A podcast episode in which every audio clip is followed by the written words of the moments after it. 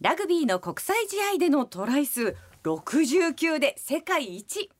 ワールドラグビー殿堂入りを果たしている元ラグビー日本代表大畑大輔さんがお客様です。大畑さんおはようございます。今週もよろしくお願いいたします。先週も盛りだくさんのラグビーの話いただきましたけれども、はい、いろんなご苦労話もありましたが今年はパリオリンピック。そうですね。でそこでラグビーも正式種目で、はい、7人制の方でただ7人制なんですよね。そうなんですよ。7人制ともともと15人でやるラグビーって全然違うもんでしょ、はい、全く違いますね。あのもう本当に根本から伺って申し訳ないんですけど、はい、そのグラウンドのその広さも違うんですか？一緒です。一緒で半分以下でやるんですか、はい、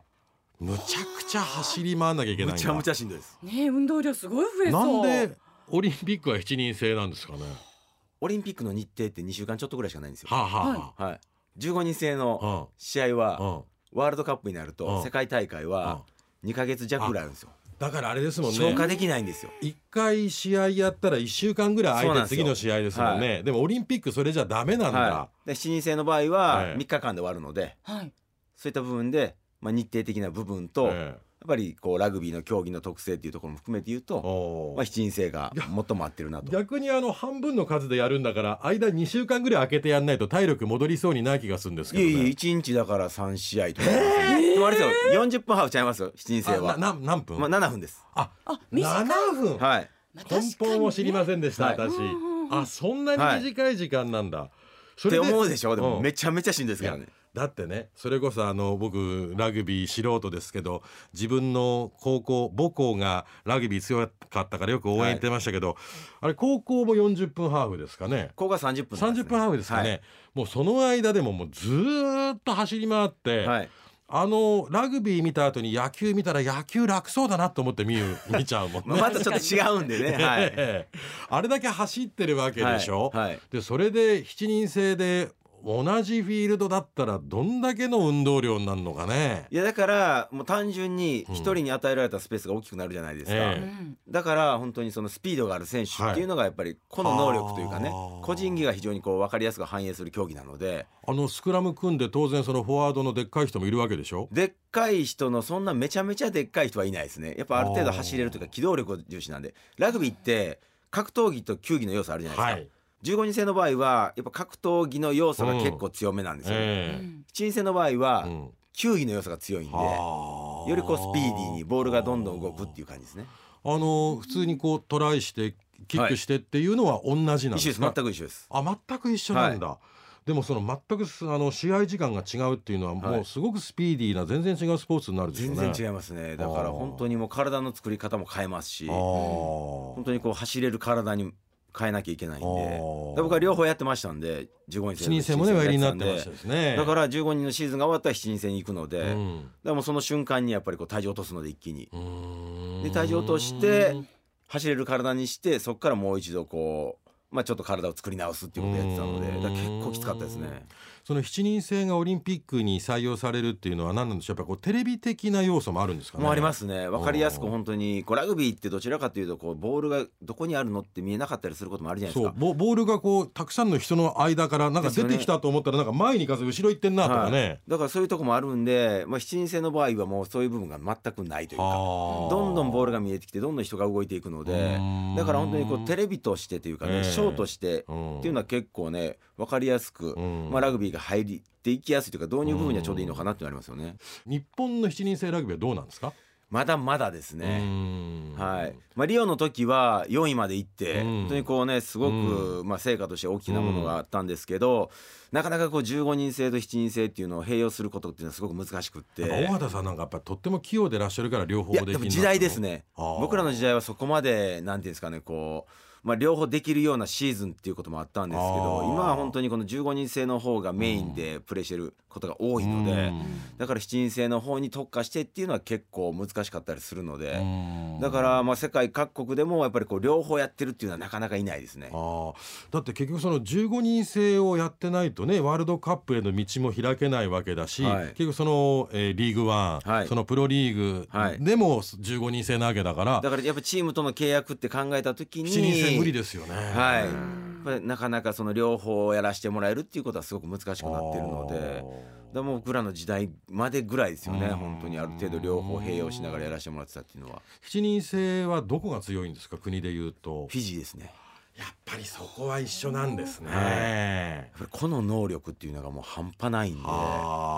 あはい、だから僕らの時代もそのヘッドコーチがフィジー人だったっていうのがあるんでフィジーに遠征に行って一緒に練習したりとかしてましたうね。ん。フィジーだとか、まあ、それこそねあのニュージーランド、はい。ハカで有名な、はい、ああいうこう南太平洋の国が強いのはそれ文化ですか？まあ国技っていうところも当然ありますよね。はあなるほどね、はい、でも本当にこう日本で公園で子供たちが、まあ、最近はねあんまりこの公園で野球する子たちはそんなにいないっていうのもあるんですけど、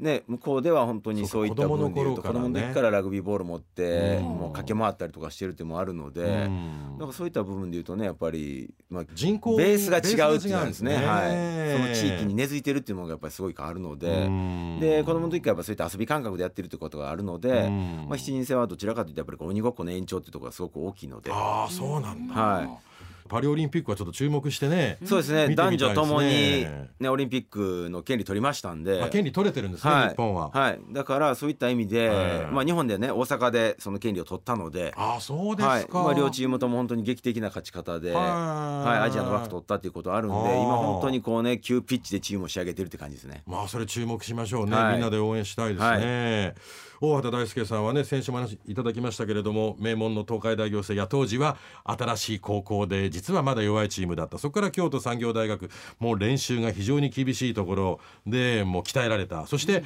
あのその大学時代からもう日本代表に選ばれてたんだけど社会人になってまたこれまた名門の神戸製鋼入りになって。でも当時神戸皆さんの中ではやっぱ7連覇っていうことがあったんでうん。すごい強かったっていう、うん。だから強いところに入ったんでしょって思うんですけど、うん。僕7連覇が終わった後だから入ったんですよ。ああそうなんですか。はい。うん。勝ってるチームに入っても面白くないじゃないですか。うん。で自分が入って勝ちたかったっていうのがあるんで当時神戸はその時、まあ、勝ててなかったんで。力が落ちてきてる時だったはい、んだ。だから入ろうっていうかっていうのとあとプラス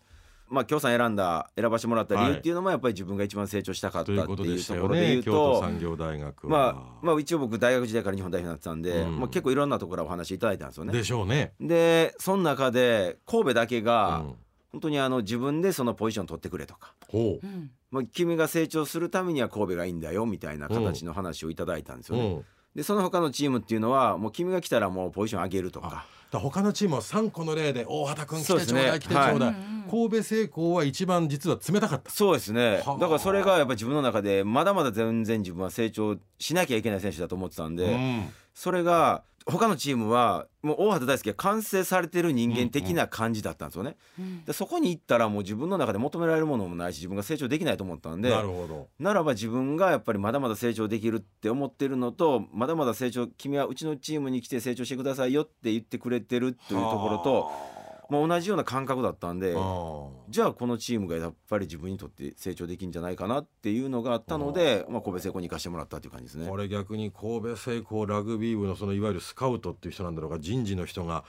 逆にすごくものを分かってる人だったんですかね。平尾さんですだかあ平尾誠二さんなんだ。ら。はいその時は監督さん。はいえー、と神戸の監督ではなかったですけど日本代表の監督であって、はあはあはあはあでそういうのもあって君はまだまだ全然だよねっていう話をしててしてくれててでも可能性はあるからって。平尾誠二さんの一言で神戸製鋼に決めてるわけですか。はい、だから平尾さん君はまだまだだだよっておっしゃるわけ。はい。はいでまだまだだけど成長する可能性はすごくあるから、うん。ですごくいびつなプレイヤーでもあるしって、うん。で誰にも持ってないような輝きもあるけど、うん。それ以外の部分はまだまだだからって。でそれを自分自身が本当にしっかりとベクトルを向けることによって君は成長できるから、すごい話だわ。やっぱりその日本のラグビー界を一心で率いてきたね、はい平尾誠二さんがやっぱり次の時代を率いるのが大畑大輔だろうと思ったんでしょうね。いやでもそういったとこまでは平尾さんも多分何もか思ってなかったと思何うんですよ。逆にそのもう君はもうできてるからうちでもうポジション開けてるからって言ったらこいつは多分逆に来ないんじゃないかそういう思いがあったんじゃあないですかでもそれは多分まあ大学の、まあ、終盤ぐらいから、うん。まあ、ちょっとお話しさせてもらう機会もあったりとかしてたんでだからそういったところのこうやっぱりまあ、洞察力というかねうん。観察眼というかうん。やっぱりすごいこの人間にはこういったアプローチしたらいいのかなっていうことを多分すごいお考えだったんでしょうね。方なんでだから僕は本当にとにかく結構厳しく育てられた人間だったんで。だからそういったところのこうなんですかねこうくすぐり方みたいなね。こいつやったらどうやったらいいんかなみたいなところは多分あったと思うので。うん。で逆にこう言って帰ってこうへんかったらこいつはないなみたいなところも試された部分もあったと思うんですよ。ああなるほどね、はい、だからこの人の想像を超える人間になったれと思ったんで。はあなんか悔しいじゃないですか、うん。もうだって太陽じゃないですかあの方はラグビー界の、うん。うんその人の手の上で転がされてるっていうのがすごい自分の中で分かってるけどうん。でもいつか絶対こぼれ落ちたろうと思ってて。う。ん。でもそれには一番近いところで自分のパフォーマンス上げて自分の存在を認めてもらうことがやっぱ一番近道かなと思ったんで。うん。だからそういった意味でやっぱりこうねあの方の背中をとにかく追いかけながらどこまで近づけるのかなっていうのはやっぱり自分にとっての大きな課題でもあったんで。それが自分にとっても楽しかったですよね。もう若くして亡くなられて7年8そうですね。年ほどですかね。そうですね。はい。2016年16ですすかね。ね。はい。平尾さん亡くなったのもうやっぱすごく大きい存在を失ったっていう思いですよねラグビー界の人そうです皆さんね。まあだから、まあ、誰もがねやっぱり代わりになることはできないのでうん。まあ、それぞれがやっぱりね本当にこうできることを一つ一つやっていかなきゃいけないなっていうことは当然ありますし、うん。まあ、だから振り返った時に、まあね、本当にその、まあ、19年のワールドカップっていうところが日本開催。もう誰よりもやっぱりこう世界に日本のラグビーを発信したいっていう思いを持たれてた方ですし、まあ、そういうような、ね、方がおられない状況の中でうん。ワールドカップがあってでもやっぱりこの人がどういうふうなビジョンを持ってどうやってこうラグビーを発展させたかったのかっていうことはもう想像しか僕らはできないから、その想像をね本当にこううんどんどんどんどん膨らませながえら、うん。やっぱりねあの人が思い描いてたものには誰もが近づけることができないけど、うん。でも近づける努力はみんなしようと思って今すごい頑張ってるので、うん。まあ、そういった意味でね本当にまあ自分自身がこの世かはいら去った時に、まあどこかでお会いすることがあった時にうん答え合わせできたらいいかなというような感じですよね。2016年に亡くなって19年日本でね開催されて、そのラグビーはある意味平尾イズムをどれだけみんなが継承できるかっていうそういう戦いでもあったのかもしれませんね。と思いますね。だこの人がいればもっとこうなったんじゃないかなって思われたくないなっていうのは僕らにあるんで。なるほどね。はいだからうんそのそれぞれがねうんやっぱりそういう意味で、あの人は本当にこう自分のためというよりもラグビーのためにっていうようなすごく重いのか大きな方だったから、ええええ。そういった思いもねやっぱりこうええ。自分たちの中ではやっぱりそええ。の自分のためじゃなくてね、うん。でラグビーがこれからどうやってこうね発展していってでこうラグビーをしてる子どもたちがどれだけこうハッピーになれるかっていうことを考えてね、うん。本当にこうそれぞれがやっぱできることをやっていかなきゃいけないなと思いますよね。うん。やっぱりその平尾さんのやっぱお考えっていうのをずっとこれからもやっぱり継承していきたいという思いは強く持たれてるでしょ？そうですね。もう僕らは本当にそのねあ平尾さんがこんだけ大きなものを作ってくれたから自分がここにいるんやっていうのも当然今あるのでそういう意味じゃやっぱりねそのものの大きさを僕らがちっちゃくしたら絶対ダメだと思ってるんで、うんうんだからそういった意味でね、うん。僕らが本当にそれぞれできることをやりながら、まあ、今やってる子たち子供たちがラグビーやってよかったなと思える環境を、うん。まあ、少しでもこう作ってあげることがすごく大事だと思うんで、うん。それがやっぱ先に生きた人間の務めだと思いますし、うん。でラグビーってやっぱそういう競技だと思うんですよね。うん。結局ボールをね前に運ばなきゃいけないのにこうボールを後ろにつないでいくわけじゃないですか。そう。っていうことは陣取り合戦やのにボールを後ろに運ぶっていうのはちょっとおかしな話じゃないですか。逆にもうジレンマですよね、はい、でもそれって自分一人でじゃあ前に運んだらええんちゃうかと思うんですけど自分一人じゃどうにもできないわけじゃないですか。なるほということは隣の人間により良い状況より良い環境を作ってっていうのがすごく大事であってはでもそれは隣の人間のことを信頼しながら、うん。このボールっていうただ一つのアイテムかもしれないけど、うん。その信頼っていうものを隣に託すわけじゃないですか。うん。ということはお互いがやっぱり尊敬し合ってっていうやっぱりその人間としてのやっぱりこうね関係値が成立しないとボールはつながらないということで言うと、やっぱりこの社会の中でもそうだと思うしラグビー自体を発展させるためにはやっぱり前に生きてる人間がどれだけ次の人間に対していい環境を作るかってすごい大事だと思うんですよね。でこれはやっぱラグビーの良さだと僕は思ってますんで、だからそういったものをねやっぱりこのラグビーから学んだところをやっぱ次の世代にやっぱりしっかりと、まあそのボールっていうものかもしれないけどそれをつないでいかなきゃいけないなと思ってますよね。ラグビーのルールは人間の哲学ですね。ですよね。だってもう前に行かなきゃいけないのにボールを後ろに運ぶってちょっともうその時点でちょっとあれじゃないですか。だから自分だけが輝いちゃダメっていう、はい人を輝かせるようなことを考えろってことでしょ？だから本当に子供の時は自分だけでどうにもなるんですよね。けどやっぱりりこう経験積んでいくとやっぱり自分だけではどうにもならないということを学べますしうん。かといってやっぱりこう周りの力を借りなきゃいけない部分も当然あるしっていうのは当然あるんで。らそういったところはやっぱり僕はもうラグビーっていうのはやっぱり社会の縮図かなっていうような思いがあるんでだからでも広やっめないとね、はい。ええ。っていうのと僕平尾さんの言葉がすごいこ大好きな言葉が一つあっえてコア点だと、うん。組織は線だと。あ点。個人の子ははい。点、点。組織は線だと。組織は線は子が大きくなることによって線は太くなるっていう。あ。はだから僕は子として大きくならなきゃいけないと思ってずっとやってたんで。う、ん。はい、だからそ組織任せちゃいけない。自分たちも大きくなっていかないと強くならないだから線とししてやっぱ太くならなきゃいけないっていう。だからこそ子は大きくならなきゃいけないっていうのがあるので。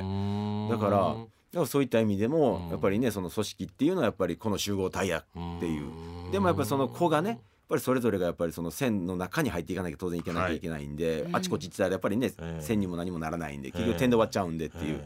だからねやっぱりやっぱりチームのことを愛さなきゃいけないであるとか、うん。自分のチームと思わなきゃいけないっていうようなね、うん。ベースの中でやっぱりだから自分がそのチームのために子として大きくなっていくっていうのがやっぱりその組織としての線が太くなっていくっていうことっていうのはやっぱりこうずっとやっぱ言われてたんで、うん。まあ自分の中でも間違えずに、はい。やっぱりそれはこう全うしていかなきゃいけないなっていうのはありますね。平尾さんの教えですよね、あのやっぱりこう平尾イズムでありラグビーの精神でありそういったものを